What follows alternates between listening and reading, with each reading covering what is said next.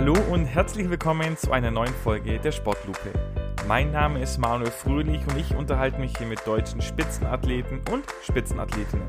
Dabei möchte ich herausfinden, wie sie ticken, wie ihr Alltag aussieht und was gerade ihre Sportart so besonders macht.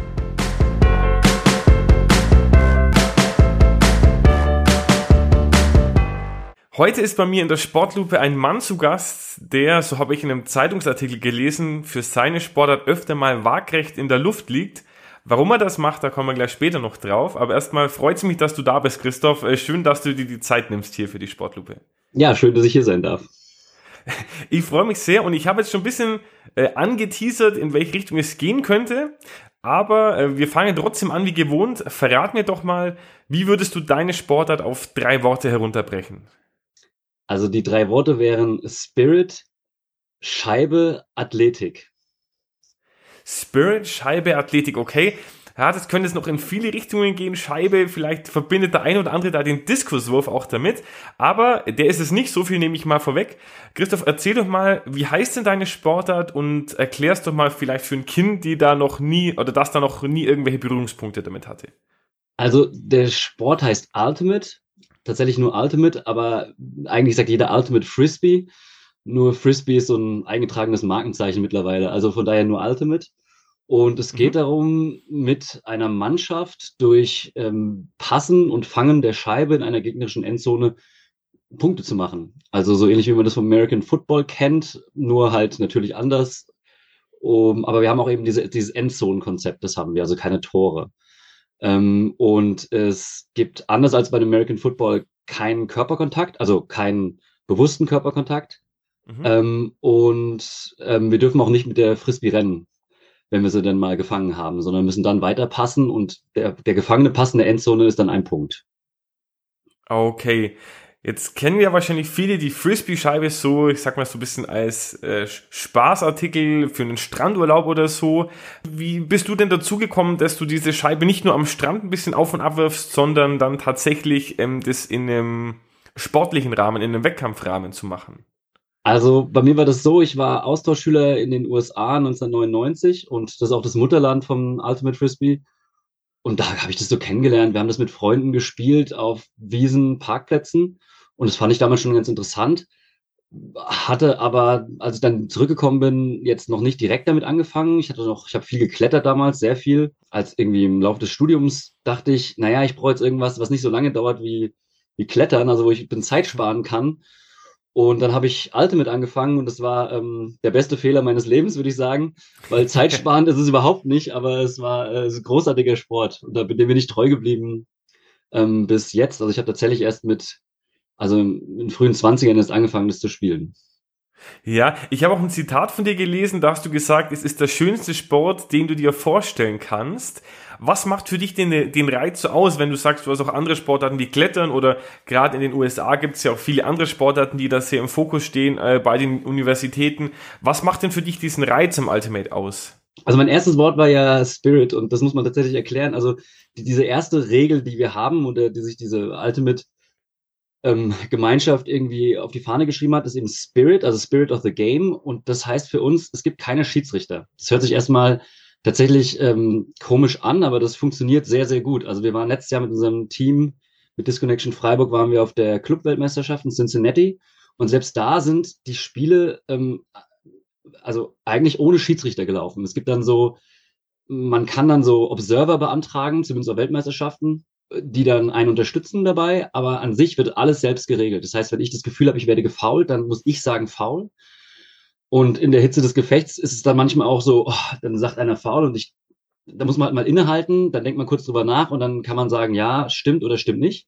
Ähm, und das ganze Regelwerk läuft halt darauf. Und das klappt wirklich, wirklich, also sehr gut. Ich habe ganz, ganz wenige Spiele gehabt in den ähm, vielen Jahren nicht jetzt Spiele, bei denen das nicht gut geklappt hat. Und das ist tatsächlich total gut. Und da steckt einfach mehr dahin als dieses, als dieses, also sich selber kontrollieren und dieses ähm, immer, also man geht nie davon aus, dass der Gegner einen absichtlich gefault hat. Mhm. Und das, äh, das ist einfach, das ist wirklich das, was den Sport von anderen unterscheidet. Und dazu ist es aber trotzdem sehr athletisch. Also sehr kompetitiv. Jeder will, also man will da wirklich, wirklich gewinnen, aber eben nicht um den allerletzten Preis der Unsportlichkeit. Und das ist, glaube ich, das, was alle verbindet, die den Sport spielen. Das finde ich unheimlich schön. Also gerade über diese, du hast es gesagt, Spirit of the Game als, als oberste, als erste Regel bin ich auch in der Recherche äh, sehr, sehr oft gestolpert, möchte ich fast sagen. Also ich, ich habe früher Fußball gespielt und wenn ich mir das mal da analog vorstelle, ohne Schiedsrichter und dieses freiwillige Bekennen von Fouls, also ich glaube, da wären die Spiele in langen Diskussionen ausgeartet. Ähm, wenn wir jetzt aber auf das Spiel selber schauen, du hast schon gesagt, äh, ihr sollt quasi in die Endzone kommen, übers Passen, dann gibt's einen Punkt. Wie sehen denn die Mannschaften aus? Also wie viele Spieler spielen da? Sind es dann äh, gemischte Teams? Sind es reine Herrenteams, reine Damenteams? Wie, wie bist du da unterwegs zum Beispiel? Also, äh, also wir spielen sieben gegen sieben. Das war deine, deine erste Frage, glaube ich. Und das Spielfeld ist so lang wie ein Fußballfeld und grob halb so breit. Ähm, und es gibt sowohl reine Männerteams, es gibt, also das nennen wir dann Open, da darf jeder mitspielen, aber ab einem gewissen Level sind es in der Regel reine Herrenteams. Ähm, dann gibt es Damenteams und dann gibt es eben Mixed. Also mein Team spielt vor allen Dingen Mixed. Wir sind zwar auch bei den anderen Divisionen angemeldet, aber unser Fokus liegt darauf, ist Haupt, die Haupttrainingszeiten sind Mixed. Und da spielt man dann ähm, jeden Punkt mit entweder drei oder vier Herren, Damen, ähm, also das wechselt dann während dem Spiel durch, aber es ist immer ein Verhältnis von drei zu vier.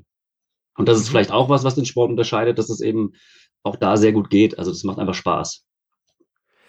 Würdest du dann sagen, ist da dann, hm, also ich sage mal, bei Kraftsportarten sind ja vielleicht Männer von der Konstitution her ein bisschen bevorteilt vom Körper, weil sie mehr Muskeln aufbauen können. In der Regel, nicht immer, aber in der Regel.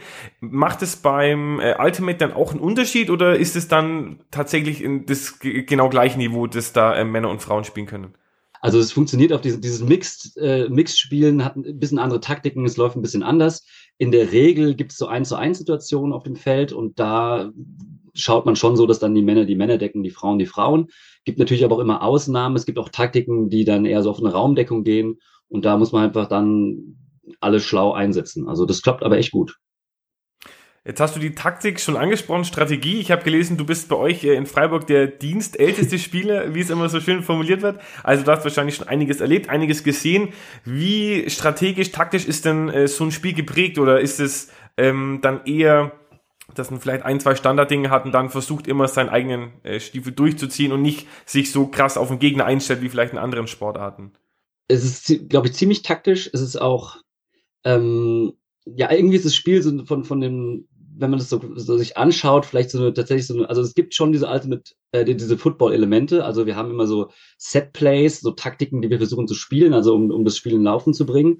Aber dann, anders als beim Football, ist es eben nicht immer nach ein paar Sekunden vorbei. So, eine Situation, sondern wenn die Scheibe mal im Laufen ist und unser Set-Play nicht funktioniert, dann ist es eher so was Dynamisches und dann rennt man halt dahin, wo vielleicht keiner ist oder wo man meint, dass die Scheibe gut hinkommen kann oder, oder wenn man in der Verteidigung ist, versucht man dann halt das ähm, dann zu verteidigen. Also Punkte können auch mal mehrere Minuten gehen. Ja, also es ist taktisch, also Fußball ist natürlich auch taktisch. Ich habe auch lange Fußball gespielt, aber anders. Also man hat halt, man hat tatsächlich Spielzüge, die wir eintrainieren, viel üben und dann ähm, ja und dann versuchen durchzuziehen. Jetzt hast du die Analogie zum Football wieder angesprochen. Da gibt's ja den Quarterback, der quasi in der Regel die Pässe wirft, außer bei Trickspielzügen. Wie festgelegt sind bei euch die Positionen? Gibt es da auch das, sagen wir mal, Spieler X, der prädestiniert ist, weil er ein richtig gutes Gefühl hat, an der Scheibe die langen Dinger zu werfen und andere, die eher schnell nach vorne rennen, weil sie sehr flink sind, oder ist das äh, durch, äh, bunt durchgemischt? Ja, genau das ist die Einteilung. Also wir haben sogenannte Handler, das sind die, die an der, die an, die viele Scheibenkontakte haben und die sozusagen auch die äh, riskanten Pässe werfen, weil die in der Regel eine höhere Quote haben, dass die auch ankommen. Ähm, oder auch einfach, ja, also wir haben, ganz klar, es gibt also diese Händler und dann gibt es die sogenannten Cutter, die, also Cutten ist so eine einfach Haken schlagen, würde man vielleicht sagen, Bewegung, also vorne rumrennen und versuchen die Scheibe zu kriegen. Da gibt's da natürlich noch Abstufungen und es ist auch anders, ob man jetzt in der Offense-Line, also oder in der Defense-Line spielt. Ähm, ich bin eher so ein Cutter, und das ist auch, äh, ich dachte immer, wenn ich irgendwie älter werde im Sport, werde ich ein ganz toller Händler, weil ich das in Übung kriege, aber das äh, wird irgendwie nicht. Und deswegen komme ich jetzt langsam auch einfach an mein, an mein Alterlimit, weil das wirklich total athletisch ist. Und ich habe für die, das WM ja letztes Jahr nochmal alles reingelegt, aber ewig kann ich das natürlich nicht aufrecht erhalten. Also es war nochmal ein gutes Jahr, aber in meiner Position ist da jetzt, muss ich gucken, wie lange es noch gut geht. okay, okay. Ähm, wenn wir jetzt vom Spiel sprechen, ist natürlich das Ziel vom Spiel neben ähm, dies, dieser Fairness, die natürlich äh, über allem steht, auch das Spiel zu gewinnen. Du hast gesagt, sehr kompetitiv. Wie gewinnt man denn so ein Spiel? Ist es wie beim Fußball, dass nach 90 Minuten einfach Schluss ist oder gibt es ein Punkteziel oder gibt es technischen K.O. wegen Überlegenheit wie, wie beim Boxen? Wie, wie sieht das aus?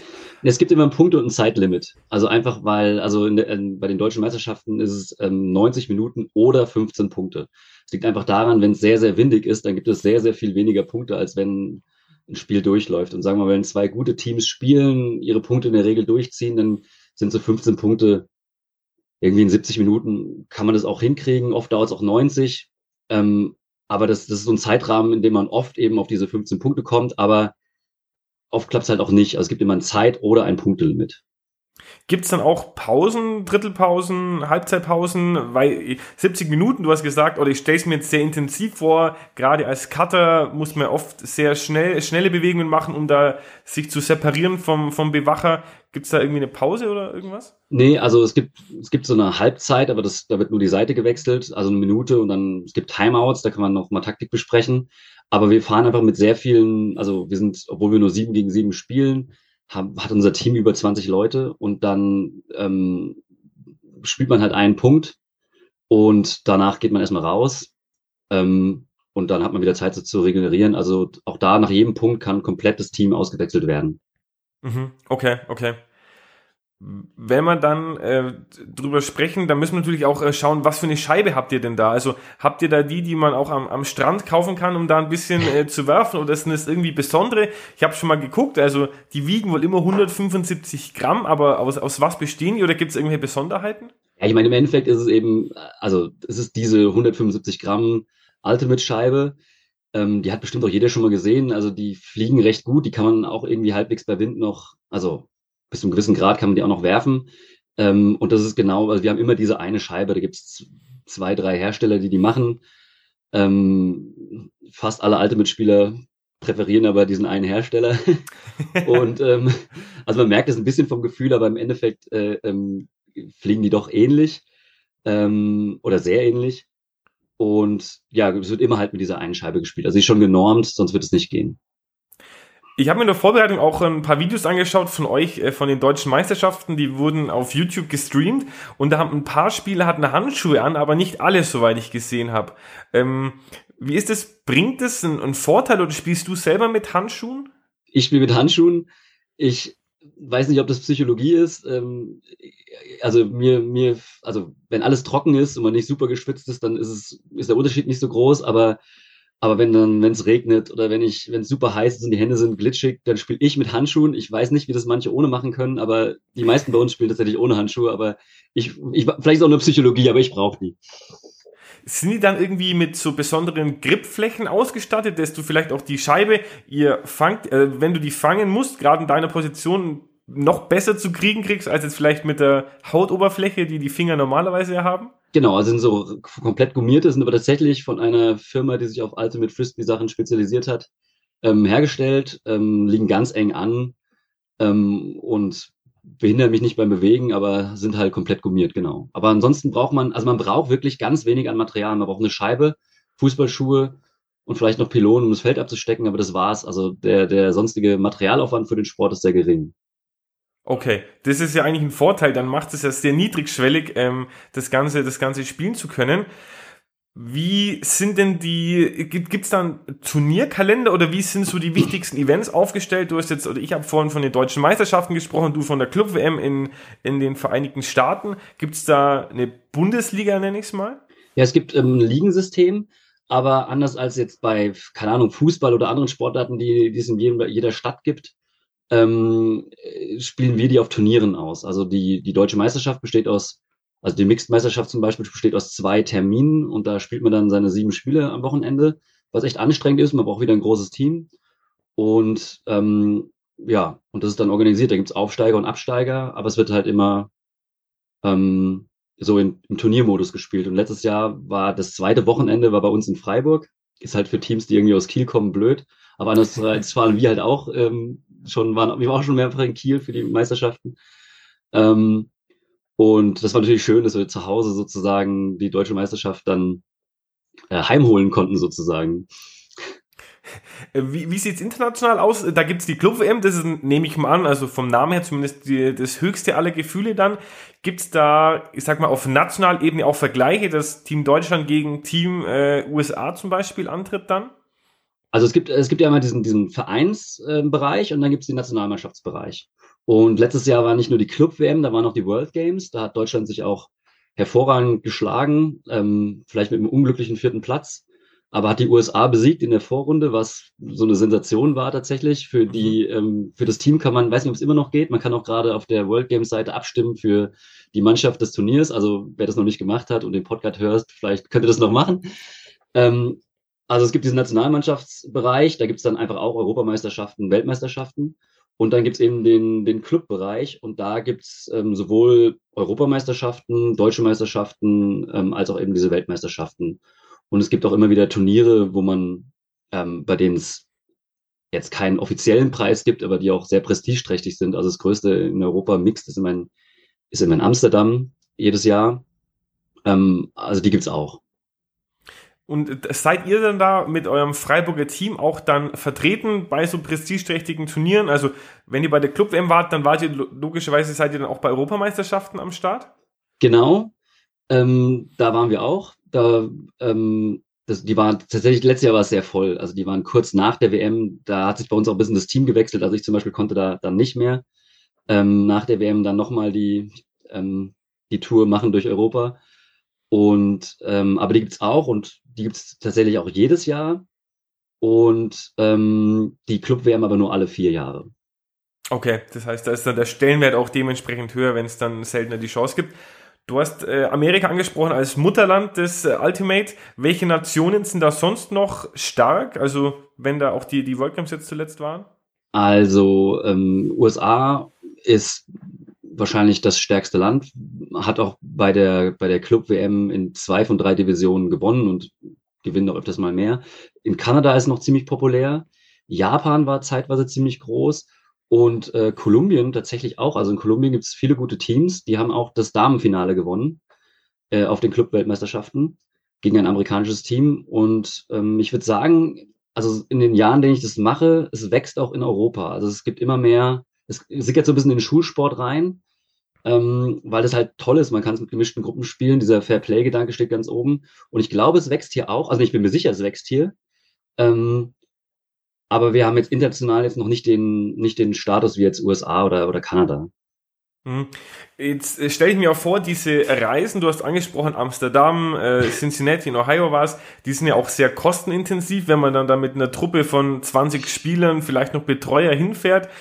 Gibt es da irgendwie eine Förderung von der Sporthilfe, von der Sportförderung, von irgendwelchen anderen Verbänden oder ist es dann alles äh, eigenfinanziert oder vielleicht sogar Sponsoren? Also leider gibt es wenig Sponsoren. Es gibt, ähm, ich sehe bei manchen Teams sehe ich irgendwie Logos ähm, von, von Firmen, aber das glaube ich ist eher im kleinen Rahmen und, und halt privat organisiert. Ähm, Ultimate versucht, in, diese, in diesen olympischen ähm, Prozess aufgenommen zu werden. Also das da gibt es viele bürokratische Hürden. Ähm, wenn das mal klappen würde, oder wir sind da, den ersten Schritt wurde schon gemacht. Man hofft so ein bisschen, glaube ich, in der Gemeinde auf die auf die ähm, Olympiade 28 in den USA, weil es da einfach populärer ist. Also das, glaube ich, wäre ein Riesensprung. Zurzeit ist aber alles selbst finanziert. Also wir hatten letztes Jahr Glück, dass wir, dass unser Verein uns ein bisschen unterstützt hat. Ähm, PTSV Jahren Freiburg. Und wir hatten dann auch ähm, Spenden von, von der Sparkasse zum Beispiel. Aber das sind alles im kleinen Rahmen. Also wir haben sehr, sehr viel selbst finanzieren müssen. Das waren, also für das ganze Team war das schon deutlich fünfstellig, wenn man das alles zusammenträgt. Und ja, wir haben das versucht irgendwie umzulegen. Also die, die schon einen Job hatten, haben dann ein bisschen mehr Kosten übernommen als dann die, die jetzt noch am Anfang des Studiums waren. Also so haben wir es versucht irgendwie auszugleichen, aber es ist schon ein finanzieller und zeitlicher Kraftakt sozusagen, das zu stemmen. Hm. Das kann ich mir auf jeden Fall vorstellen, aber deswegen ja trotz, trotzdem noch mehr Hut ab, dass ihr das dann durchzieht und da wirklich so engagiert seid. Wenn ich äh, über euer Teamnamen oder auf euren Teamnamen stoße, dann ist es ja kein Name wie PTSV Jan Freiburg, wie du vorhin gesagt hast, sondern ihr heißt ja Team Disconnection. Gibt es da irgendeine Geschichte oder, oder warum, wie kam es zu diesem Namen? Ehrlich gesagt, das weiß ich nicht, das war vor meiner Zeit. Ähm, also ich glaube, der, der, der Verein wurde 87 in Freiburg gegründet. Da habe ich noch nicht in Freiburg gewohnt. Also ähm, ich, ich weiß nicht, ich meine, das ist das Wortspiel mit der Disc, aber was die sich dabei gedacht haben damals, ähm, es gibt aus der Zeit, also bei den älteren Teams gibt es auch noch viele lustige Namen, ähm, als der Sport, glaube ich, noch weniger professionell aufgestellt war. Also das ähm, Karlsruher Herrenteam heißt Gummibärchen Karlsruhe und das Mixteam heißt dann Colorado zum Beispiel. Also da gibt es so nette äh, Wortspiele. Ähm, äh, ja, also wo der Name herkommt, weiß ich nicht. Das kann ich nicht sagen. Wir sind dann, wir waren erst ohne Verein lange in Freiburg und sind dann vor ich glaube, 12, 13, nee, ein bisschen länger schon her, 16 Jahren oder so an, den, an diesen Verein angegliedert worden. Und das unterstützt uns natürlich einfach, weil wir mehr Zugang zu Trainingsplätzen haben. Und mit unserem steigenden Erfolg, also Freiburg ist jetzt nicht traditionell so gut, ähm, kriegen wir auch ein bisschen mehr Lobby im Verein. Ähm, die, der größte Bereich bei uns, bei uns auch Fußball. Und da war es schon mal am Anfang so ein bisschen Kampf. Wann kriegen wir Plätze? Können wir auch mal ein Trainingswochenende, einen Trainingstag machen? Ähm, und das hat sich bei uns, also wir haben da einfach tatsächlich jetzt mehr Lobby im Verein, vor allen Dingen nach den letzten zwei, drei Jahren. Und das hilft uns jetzt tatsächlich auch, das Level halt halten zu können. Mhm. Das äh, kann ich mir vorstellen. Also das ist ja oft so, dass mit dem Erfolg kommt dann auch die, die Akzeptanz ein, ein, bisschen, ein bisschen mehr. Ähm, jetzt haben wir schon viel über die Sportler gehört. Jetzt wollen wir auch noch ein bisschen auf, auf dich ganz persönlich eingehen. Ähm, und die Leute fragen sich, du, wir haben es jetzt schon ein bisschen rausgelassen, warum du jetzt heute die, die Legitimation hast, über die Sportart zu erzählen. Aber du bist mit deinem Team deutscher Meister geworden und bei der Club-WM haben wir schon gesprochen, ihr war da, ihr seid bis ins Achtelfinale vorgestoßen. Also es war auch eine, eine sehr, sehr gute Leistung. Und um dich jetzt ein bisschen kennenzulernen, wollen wir unser Sportlupen Schnellfeuer spielen. Du hast mir vorhin gesagt, du hast schon ein paar Folgen reingehört, also weißt du ja schon wahrscheinlich, was kommt, hast vielleicht ein bisschen mehr Vorbereitungszeit als manch anderen. Aber nichtsdestotrotz, ähm, bist du bereit? Ja. Okay, super. Dann legen wir los. Christoph, äh, was ist denn dein Traumurlaub? Berge. Berge dann eine bestimmte Region, irgendwie Alpen oder?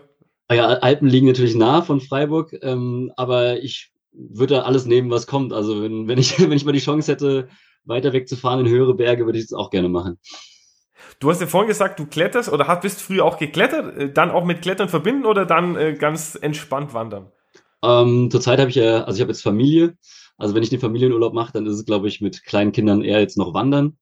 Aber ähm, nee, aber so Skitouren im Winter ähm, auch gerne mit, mit Seil und Steigeisen, das ist schon, das ist schon toll. Okay, okay, sehr schön. Dann ähm, dein bestes selbstgekochtes Gericht, auf was darf sich deine Familie freuen, wenn du am Herd stehst? Äh, meine Kinder würden sagen Lasagne, ähm, meine Frau würde sagen ähm, Quiche. Quiche, oh, okay. Äh, sehr, sehr gut. Äh, äh, Lasagne natürlich auch, mag ich beides. Also wäre ich, wär ich für beides zu haben. Ähm, deine Lieblingsstadt? Auch Freiburg dann? Ich würde schon sagen, Freiburg ist, Freiburg ist toll. Ich okay. bin kein gebürtiger Freiburger, aber ich bin wirklich hängen geblieben. Es ähm, hat, ist eine schöne Stadt. Ich wollte gerade fragen, wo kommst du ursprünglich her, wenn du jetzt, äh, weil du vorhin schon gesagt hast, du bist kein ursprünglicher Freiburger? Aus der Nähe von Frankfurt. Aus der Nähe von Frankfurt, okay, alles klar. Dann hast du einen Buchtipp für die Zuhörerinnen. Ich sehe hinter dir im, im Regal stehen einige Bücher. ja, das sind langweilige Schulbücher. Aber ähm, ein Buchtipp, das ist die Frage jetzt nicht vorbereitet. Ähm, also, wenn man so auf Urban Fantasy steht, dann kann ich die Alexander Verus-Reihe empfehlen. Und für alle, die die Kinder haben, ähm, Lichterland ist zurzeit mein, mein Lieblingskinderbuch. Meine Töchter lieben es. Okay, sehr gut. Äh, das ist eine neue Kategorie Kinder, Lieblingskinderbuch. Das äh, muss ich mal mit aufnehmen. Ähm, dein Lieblingslied dein aktuelles? Uff, das kann ich jetzt so nicht. Äh, habe ich jetzt, habe ich keins. Also Habt ihr vom vom Team irgendwie so ein äh, Push-Lied, das ihr vor, vom Spiel noch äh, hört, das so ein Standardlied oder vielleicht äh, so eine Hymne, wenn ihr einen Punkt erzielt, die dann da äh, durchs Stadion geschallert wird? Wir hatten ein Warm-Up-Lied, ein Warm-Up-Tanz, wenn es mal ganz eng schnell gehen musste mit dem Warm-Up, das war Cut Night Joe. Aber ich kann jetzt wirklich nicht sagen, dass es mein Lieblingslied ist. ähm, aber eine unserer Mitspielerinnen hat daraus ein, ein, ein Warm-Up-Drill entwickelt und ähm, ja, das war, kam, war ganz witzig. Vor allen Dingen, nachdem wir das gemacht haben, haben wir vier Wochen später von der Fußball-Frauen-Nationalmannschaft ein Video gesehen, die das wohl auch machen in der Kabine. Ähm, das fanden wir ganz lustig. Aber wir waren, wir waren schneller offiziell. Ja, ich, ich wollte gerade fragen, wer da von wem abgekupfert hat, aber dann haben wir die Frage ja schon, schon beantwortet. ähm, dann hast du ein Lebensmotto. Ähm, jetzt keins, das ich so formulieren kann vielleicht, aber ich versuche zufrieden zu sein. Ich glaube, das zufrieden zu sein, auf die positiven Seiten gucken. Ich glaube, das, das, das ist mein Lebensmotto. Okay, sehr, sehr schön. Und jetzt das letzte, was ist dein Wunsch fürs restliche Jahr 2023? Und da haben wir jetzt ja noch ein gutes Stück vor uns, möchte ich mal sagen. Ähm, verletzungsfrei weiter den Sport machen zu können. Ähm, und nach den letzten Jahren wünsche ich, glaube ich, mir und allen, den ich kenne, äh, viel Gesundheit. Okay, das äh, unterschreiben wir auf jeden Fall. So, jetzt wollen wir zu dir kommen. Wir haben ja vorhin schon ein bisschen drauf geschaut, wie du zum Frisbee äh, gekommen bist du hast jetzt auch schon angedeutet, ähm, für deine Position, ich wird jetzt das bei dir mit der Athletik vielleicht langsam ein bisschen schwierig. Hast du einen Plan, wie lange du das noch spielen möchtest? Oder gibt es da auch eine Ebene, dass du sagst, okay, du gehst jetzt vielleicht aus der Ebene um die deutsche Meisterschaft spielen, eins zurück äh, in eine Art zweite Mannschaft oder so äh, reine Spaß-Hobby-Basis? Genau, also das ist jetzt für dieses Jahr der Plan. Ich werde ähm, gucken, dass ich irgendwie meine Erfahrung vielleicht weitergebe. Also das, das letztes Jahr, da habe ich nochmal alles reingelegt. Das war doch so eine Art Comeback nach, nach Kindern und Corona. Ähm, da hatten wir Fitnesspläne, die, also ich war da quasi sechsmal die Woche beschäftigt, plus Wochenende, plus Turniere, plus allem drum und dran. Ähm, und äh, ja, das, das schaffe ich, das schaffe ich nicht mehr. Also neben Familie und Beruf, das war tatsächlich so eine Familienentscheidung. Kann ich das einmal sozusagen, kann ich das machen? Das war so eine Familienratgeschichte und dann haben wir gesagt, ja, das schaffen wir alle zusammen, aber das wird tatsächlich ein Familienprojekt. Und ähm, für nächstes Jahr oder für die Zukunft versuche ich jetzt einfach noch meine Erfahrung ein bisschen weiterzugeben, ähm, vielleicht hier und da als Trainer auszuhelfen. Und das, das ist mein Plan für die Sportliche. Da muss ich aber anmerken, ich habe ja ein bisschen recherchiert und da gibt es diverse Zeitungsartikel, ähm, wo du es sehr waagerecht in der Luft liegst, weil du nach der Scheibe hechtest. Und da stand als Bildunterzeile, das kann keiner so schön wie er, äh, Christoph Müller. Äh, also vielleicht, vielleicht musst du dann doch ein bisschen länger da bleiben oder eben diese, diese Technik da, ähm, da weitertragen. Wie sieht es grundsätzlich aus bei euch? Du hast jetzt gesagt, sechsmal in der Woche für dieses große Projekt, für das Comeback auch. Wie oft trainiert ihr normalerweise? Also wir haben so zwei, also wir haben viele Trainingszeiten, aber wir haben die mal aufgeteilt, weil wir mittlerweile tatsächlich viele Spieler haben. Ähm, mit dem ersten Team haben wir zweimal sozusagen Mannschaftstraining gehabt. Und dann aber halt, wie gesagt, es läuft ganz viel über Athletik, also Schnellkraft. Die ersten paar Meter sind mit die wichtigsten, ähm, um sich halt zu trennen. Das ist immer Sprinten, Stoppen, Richtungswechsel, Wechsel, Sprinten, Stoppen. Ähm, und dieses Fitnessprogramm, da hatten wir so ein, ja, tatsächlich ein Off, also ein Off-Season-Programm gekriegt. Es ging vom November bis dann zum Turnier oder bis zur Weltmeisterschaft. Und da stand drin, ja, also das war ausgelegt für sechsmal die Woche und dann stand drin, wenn man nicht so viel Zeit hat, hier ist der Plan für fünf Tage die Woche. Und, und da hat halt jeder probiert, halt so viel es irgendwie geht, äh, im, im echten Leben einzubauen. Und ähm, ja, also das war, war der Idealzustand, war tatsächlich sechsmal die Woche dann so eine kleine Einheit zu machen.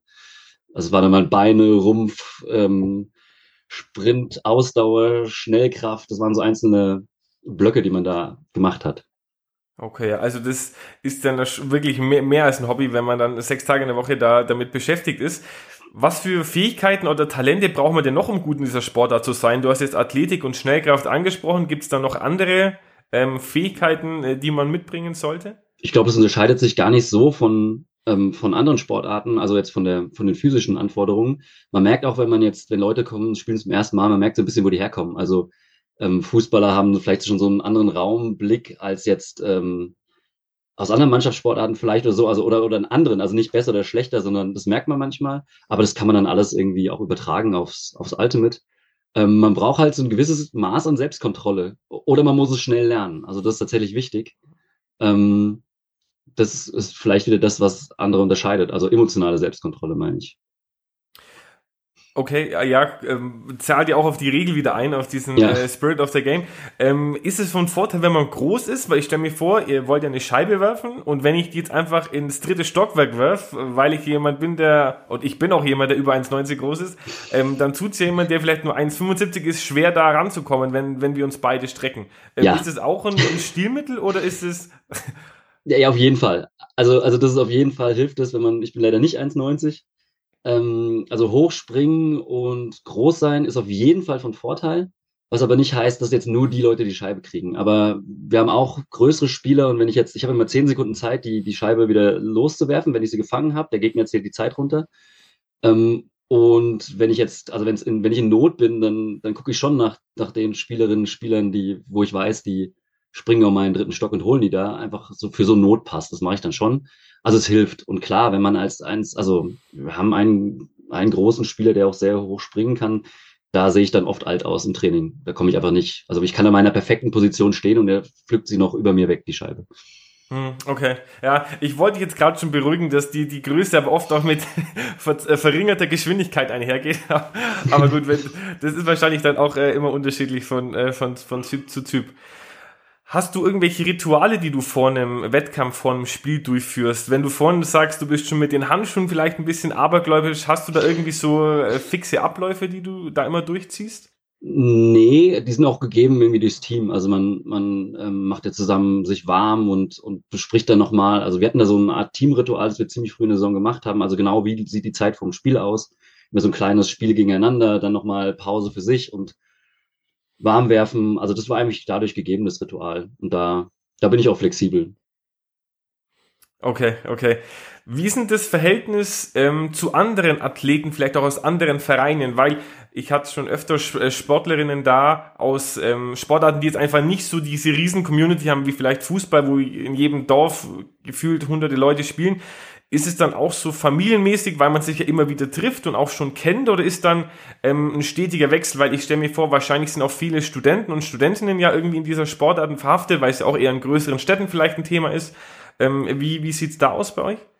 Also als ich die drei Worte ähm, ähm, definieren musste für die Sportart, habe ich überlegt, ob ich Gemeinschaft nehme. Mhm. Weil das ist tatsächlich schon so ein bisschen, also ich kenne natürlich jetzt, ich kann nicht sagen, dass ich jetzt irgendwie alle kenne und ähm, also das sicherlich nicht, aber ich kenne ziemlich viele Leute irgendwie, man fährt auf Turniere, man sieht immer die, man sieht immer mal wieder Leute, die man schon kennt. Also das ist, äh, das ist eine tolle Sache. Okay. Ja. Wie ist es denn, wenn ich jetzt den Podcast höre oder auch ich persönlich, weil ich habe mir YouTube-Videos angesehen und äh, ich hatte jetzt davor auch wenig Berührungspunkte und ich fand das echt äh, sehr, sehr spannend auch zum Zugucken. Wo sind denn da die nächsten Turniere oder wo kann ich denn das rausfinden, wo die nächsten Turniere sind? Gibt es da irgendwie Übersichtsseiten vom, vom Verband oder gibt es da irgendwie eine Instagram-Seite oder eine Facebook-Seite, wo das kommuniziert wird? Also wenn man jetzt einem Verein folgen will, dann, dann ist es ganz gut. Also wir haben eine Instagram-Seite. Ähm, ähm, dass man da halt direkt irgendwie sich informiert. Es gibt für die offiziellen Turniere über den Deutschen Frisbee-Sportverband auch einen Kalender auf der Homepage. Aber tatsächlich ist es jetzt nicht ganz so einfach. Da merkt man vielleicht noch, dass es einen anderen Professionalisierungsgrad hat als vielleicht andere Sportarten. Ähm, wenn man jetzt komplett von außerhalb ist, dann ja am besten auf die, auf die Homepage vom, vom Verband gehen und sonst Leute ansprechen, die, die da drin sind in dem Sport. Okay, also da kennen wir jetzt ja alle einen, die, die, die jetzt hören. Äh, dann wird es wahrscheinlich, vielleicht, äh, vielleicht gibt's ja da die ein oder andere Anfrage, das äh, wäre wär ganz schön. Hast du persönlich, hast du einen Lieblingswettkampf oder ein Lieblingsfeld, wo du spielst? Also vielleicht das Freiburger Feld oder auch Aussatz, wo du sagst, das gefällt dir einfach besonders, da bist du besonders heiß, besonders motiviert? Mm, es gibt so Turniere, die einfach total toll sind. Also dieses Turnier in Amsterdam, das heißt Windmill Windup gibt es jedes Jahr. Da war ich jetzt noch gar nicht so oft, aber, aber dreimal war ich schon da. Das ist einfach ein tolles Turnier, einfach weil das riesig groß, international ist, mit, einem, mit einer super Gemeinschaft. Da passiert ganz viel nebendran. Das ist die beste Mischung aus sozusagen Spaßturnier, also kein offizielles Turnier und, und sehr hohem spielerischem Niveau. Also das, das macht richtig Spaß. Dann gibt's auch Strandturniere. Ähm, gibt's auch eigene Meisterschaftskategorien, die machen auch einfach, das ist immer was Besonderes, am Strand zu spielen irgendwie. Ähm, ja, das mache ich schon gerne, aber, aber an sich jetzt das, dieses eine besondere Feld oder so, das habe ich jetzt nicht. Okay. Was würdest du für dich sagen, ist so dein größter sportlicher Erfolg im, im Ultimate? Also hast du da so eins, wo für dich äh, besonders raussticht? Ja, ganz klar, letztes Jahr. Also die, die Teilnahme in der Weltmeisterschaft war für mich neu und Deutsche Meisterschaft war für mich auch neu. Wie sieht für die WM der Qualifikationsprozess aus? Also bist du da als deutscher Meister automatisch dabei oder musst du dann noch äh, Quali-Runden spielen? Also bei uns war das äh, ein bisschen anders, weil es ja Corona-bedingt war, dass der Spielbetrieb davor einfach nicht stattgefunden hat. Äh, da gab es ein Turnier und ähm, also innerhalb Deutschlands alle Interessenten ähm, sind auf dieses Turnier gefahren und dann wurde, wurde halt die, wurden die Plätze ausgespielt. Ähm, und normalerweise läuft das über die, über die deutschen Meisterschaften. Da sind dann die, da hat dann das erste Team den ersten Zugriff auf die, auf die Plätze, auf die, auf die Startplätze. Mhm. Aber nicht jedes Team fährt dann auch hin, weil es einfach, also das Team muss es sich tatsächlich auch irgendwie zeitlich und finanziell leisten können. Also es ist halt bei uns immer noch so das Problem, dass man dann halt auch jetzt nicht nur, also ist nicht das automatisch der Erste dann auch fährt, sondern die müssen dann auch sagen, wir machen das und wir können das. Ja klar, also gerade wenn du ansprichst, äh, mindestens mal ein fünfstelliger Betrag, den muss, der muss ja auch irgendwo herkommen, wenn ich dann gerade vielleicht nicht irgendwelche Sponsoren an der Hand habe. Also nicht pro Person, nicht pro Person, sondern es war dann schon, wenn wir Flug ja, aber, runterkommt, aber genau, aber ja, ja, klar. Aber das, nee, das muss man, für viele war das echt ein Kraftakt. Das, ähm, also die, die viel Zeit hatten zum Trainieren, hatten eher dann Probleme, das zu finanzieren und bei mir war es andersrum, ich habe zum Glück einen Job. Ähm, aber ich musste um jede Minute kämpfen, die ich irgendwie investiere. Also die beiden Ebenen gab es bei uns sozusagen. Dann habe ich jetzt noch eine technische Frage, die habe ich vorhin äh, vergessen zu stellen. Und zwar, wenn man die Scheibe wirft, da ist es ja ein bisschen wie beim Tennis, möchte ich sagen. Es gibt ja wie so eine Vorhand, der sich quasi die so mit ähm, von rechts zum Körper jetzt als Rechtshänder und dann so vielleicht die Rückhand äh, links zum Körper. Wie heißt es denn im Ultimate? Oder gibt es da diese Unterscheidung in diese verschiedenen Wurfarten, nenne ich es mal? Ja, es gibt Vorhand und es gibt Rückhand. Es gibt noch andere Würfe, also ein Overhead-Wurf, der so über den Kopf geht. Die werden aber seltener benutzt, gerade äh, wenn es windet. Aber Vorhand und Rückhand sind die beiden wichtigsten. Und dann kann ich zum Beispiel den Rückhandwurf, kann ich jetzt so eine Outside-In-Kurve geben. Die geht sozusagen, also macht dann als Rechtshänder mhm. eine Rechtskurve. Ähm, oder ich kann es eine Linkskurve geben, das ist dann der Inside-Out, also der Inside- und Outside-Wurf. Das heißt, ich kann den, die Vorhand und Rückhand jeweils auf verschiedene Bahnen noch lenken und das ähm, wird dann, also das macht es meinem Fänger leichter und dem Verteidiger schwieriger, die zu fangen. Ähm, also die, das wenn der jetzt so eine Kurve macht, wenn der dann quasi im Flug über die Seitenauslinie fliegt, ist er dann im Aus oder zählt es quasi nicht, weil es in der Luft ist? Nee, also das, es geht immer da, es geht, kommt immer darauf an, wo ich sie als erstes berühre. Also wenn ich sozusagen in die Luft springe und mein Fuß berührt gerade noch, also ich fange die Scheibe und mein erster Bodenkontakt ist gerade noch im Feld und dann renne ich raus, dann ist es nicht aus. Da muss ich nur wieder zurückkommen an der Stelle, wo ich ausgerannt, an die Stelle, wo ich ausgerannt bin und dann kann ich weiterspielen. Anders ist es, wenn ich sie in der Luft fange, quasi noch im Feld, aber mein erster ähm, Kontakt ist dann außerhalb, dann bin ich aus. Ich habe auch gelesen, ich, ich weiß nicht mehr genau, wie es heißt, aber das ist quasi so ein besonders gelungener Spielzug ist, wenn man die Scheibe quasi in der Luft im Aus fängt und in der Luft wieder zurück ins Spielfeld bringt. Weißt du, wie heißt denn das? The Greatest, also das heißt ah, aber genau The Greatest, so ja. das ist sozusagen, das, ähm, das nennen wir so, also das ist die Situation, es gibt einen Pass in die Endzone, ich, ähm, der, die Scheibe fliegt aus, ich spring der Scheibe, also ich spring im Feld ab, fange die Scheibe im Flug und werf sie sozusagen, bevor ich den Boden berühre, wieder zurück und dann fängt sie jemand in der Endzone, dann ist ein Punkt und dann wird damit gefeiert. das kann ich mir vorstellen, aber ähm, äh, korrigiere mich, aber das passiert wahrscheinlich auch nicht zu oft, oder? Das, äh, Nein, das, das, passiert nicht zu oft. Äh, das äh, ist schon eine besondere Situation. Gehört dann natürlich auch ein bisschen Glück dazu und wirft sie dann irgendwie relativ blind hinterm Rücken. Wir haben es schon alle öfters mal probiert, aber ich kann jetzt nicht behaupten, dass es so oft schon geklappt hat bei mir. okay, okay. Ähm, dann sind wir jetzt schon fast am Ende angelangt. Jetzt gibt es immer noch äh, zwei Abschlussfragen. Und die erste ist, du hast vorhin schon ein bisschen angesprochen, so eine Aufnahme ins olympische Programm würde da helfen. Aber was würde denn deiner Meinung nach helfen oder was müsste passieren, damit Ultimate in Deutschland noch größer wird, noch eine größere Bühne kriegt, vielleicht auch mehr Spielerinnen und Spieler kriegt, die da das Ganze spielen? Man bräuchte sozusagen in den Vereinen ähm, viel mehr Jugendarbeit. Also wir probieren das gerade aufzubauen. Es ist noch so ein typischer Sport, den man vielleicht in der Schule mal kennenlernt und dann aber, weil es auch keine Vereine gibt oder weil man keinen kennt, dann nicht macht und dann vielleicht in der Uni wieder drüber stolpert oder, oder nach der Schule. Ähm, es gibt so ein paar Regionen, da hat es früh schon gut geklappt. Ähm, und das merkt man auch. Also die, die Region um Bad Rappenau, die, die haben früh eine Jugendarbeit gehabt und haben jahrelang auch das beste deutsche Männerteam gestellt. Ähm, oder ja, also das, das würde wirklich helfen, wenn das, wenn das klappt. Da sind wir, also sind viele Städte gerade dabei, das aufzubauen, aber es ist natürlich viel Arbeit, um das von nicht zu machen. Man muss dann an die Schulen gehen oder halt Werbung machen und erstmal überhaupt so einen Stamm haben. Und ich glaube, es muss einfach nur so eine kritische Schwelle an Bekanntheit überschritten werden, dass dann die Leute auch von selbst kommen. Mhm. Ähm, und deswegen an alle Sportlehrer da draußen. Das ist ein toller Sport, bringt's in die Schulen. Das würde uns helfen und es ist wirklich, wirklich, wirklich toller Sport. Ich habe schon viel probiert, aber es ist der beste. Sehr gut. Also eine, eine, bessere Werbung kann man nicht machen. Das wäre jetzt eigentlich schon das perfekte Schlusswort. Aber ich muss noch die letzte Frage stellen, ähm, damit wir vielleicht die Leute auch ja zu, eine, zu einem besseren äh, Ultimate-Spieler oder zu einer besseren Spielerin machen, ist ja immer die traditionelle Abschlussfrage. Ähm, gib doch äh, den Leuten mal eine Übung mit für zu Hause aus seinem äh, sechsteiligen Trainingsplan in der Woche vielleicht. Ähm, diese zumindest in der Theorie zu einem immer besseren Spieler, zu einer immer besseren Spielerin machen. Ähm, ich weiß es nicht, du kannst ja vielleicht eine mit Scheibe und eine ohne Scheibe geben. Äh, ich weiß nicht, ob jetzt jeder eine Frisbee-Scheibe daheim hat. Der eine oder andere wird sie vielleicht irgendwo im Schrank noch liegen haben von irgendwelchen Urlauben. Aber kannst du äh, kannst ja mal äh, frei aus der Hüfte schießen, was dir da so einfällt. Also vielleicht, nur damit es nicht abschreckend ist, dieses Trainingsplan, den hatte ich erst einmal in meinem Leben und das war letztes Jahr bei der Weltmeisterschaftssaison. Also das muss man nicht machen, wenn man da, man kann auch ziemlich hoch mitspielen, ohne das so zu machen. Ähm, also das nur mal vorweg, nicht, dass ich da Leute abschrecke. Ähm, aber nee, also das Beste ist am Anfang werfen, werfen, werfen. Findet die Leute mit Scheiben, ähm, geht in die Vereine oder guckt, wenn euch das interessiert ähm, und werft tatsächlich. Und ansonsten alles, was euch in anderen Sportarten hilft, hilft auf jeden Fall am Anfang auch beim Ultimate. Also grundlegende Fitness, schnell ist immer gut, springen ist immer gut. Und das kann man ja tatsächlich übertragen. Aber die, die Einstiegshürden sind wirklich total gering. Ähm, wir haben bei uns im Verein über alle Niveaus Spieler und wir spielen auch in vielen Trainings zusammen. Also das ist wirklich toll. Schnappt euch eine Scheibe und werft. Das ist der Tipp, den ich geben kann. Okay, super. Das ist doch jetzt ein genauso schönes Schlusswort. Ähm, dann Christoph, vielen, vielen Dank, dass du da warst. Hast du noch irgendwelche aller, allerletzten Worte, bevor wir jetzt die Folge zumachen? Ich glaube, ich bin ähm, Nee, ich glaube nicht. okay, super. Wie gesagt, hast du ja auch schon alles gesagt, äh, Scheibe, Scheibe holen und werfen.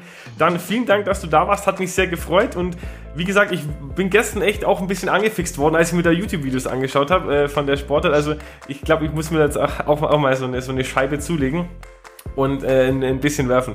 Ähm, mach's gut, danke, dass du da warst und äh, viel Spaß beim weiteren Quer in der Luft liegen. Danke auch dir und viel Erfolg mit deinem Podcast.